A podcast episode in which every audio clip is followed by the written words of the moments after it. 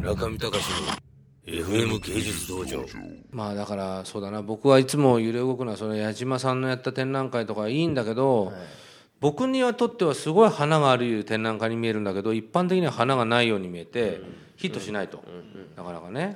まあだけどやっぱりそれは映画と同じでいい作品がヒットするかというとそういうわけじゃなくて、その辺のエンターテインメントとしてのそのプレゼンテーションの方法みたいのもいつもまあ自問自答してるんだけどさ、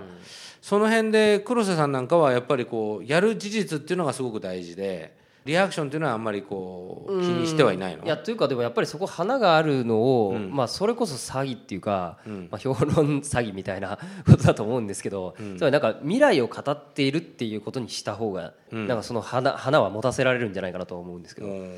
つまりまあ浜野さんがさっきデタラメかもしれないけど日本の未来についてなんとなく語ったように、要するにこの方法論があれば、今ないものも考えられますよっていうような未来像、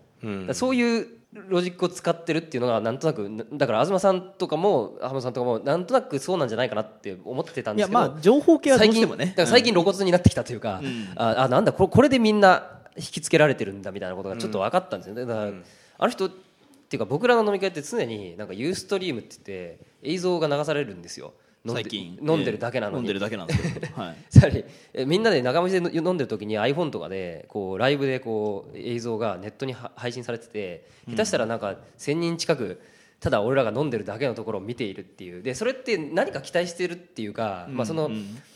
でだから質問とかしてくるわけですよコメントで,、でこのこのこのアニメどうだったとかってでウィキペディアをリアルタイムで 編集したりとか。ででそれってなんかそそういうものに対する漠然とした期待っていうか、いやここで何か未来が話されるんじゃないかっていうかでそういう詐欺に引っかかった人たちだと思うんですよね。でそれって今あの僕が明確にできそうなのは評論っていう方がなんていうか分かりやすく言える。つまり今ないからこれを褒めようとかっていうものが明確にないのでだったらできるかもしれない方法論の方を褒めるっていうか、それを駆使して、まあ、未来とか描いてみましたというふうに差し出すみたいな、まあ、非常にまあ凡庸な話かもしれないですけど、いやいやこれ僭越ですけれどもあの僕初めて黒瀬さんに会った時ずいぶん成長されてますね。いやでもあの時は本当にいや本当に村上さんのオーラっていうかいや村上さんってビビってただけじゃん。村上さんって本当に怖い人なんですよ。皆さん。あ の同業者からしたら本当に怖い人でいや僕 なんで？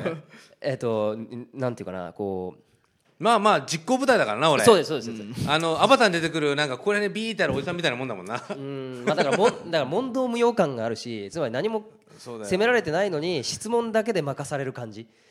っていうのはすごいと思います。え？どういうあいやつまりし質問だけで攻撃してくる感じそうなんだ。はい、いやでもそれいやでもそれはあのびっくりしたんです。最初お会いした時に。あのいやだだから本当に舐めてたなと思いましたあのインタビューの時に。あそうなんだ。失礼しました。いやいやいや違いますよ違いますそういうことじゃない。やだからまあ今日ねでも一つすごく成果があったのは黒瀬さんは美術評論家として筋がもうピシッと一本通ってますよ。通ってると思うねはい。うん、だからそれはやっぱ僕期待したいな本当。だからささっきの沢良さんの話もそうだけど確かに僕もあのそれは沢良さんの言ってるのは本当だなと思うわけやっぱりその沢良さん以降状況論を語る人はいるけども自分の軸足どこですよっていうふうに決めてその論を張れる人はなかなかいなかったわけ。でもそこまであのビジネスとしてもなかったからね、だけど、まあ、別に今もあるわけじゃないですけど、まあ、黒さんのそういう言説みたいなものに期待してで僕なんかがこうやることを変えたりするようなそういう、あのことになるような気がしてきた。え？いやいやいや。そうですよ、はいい。やだから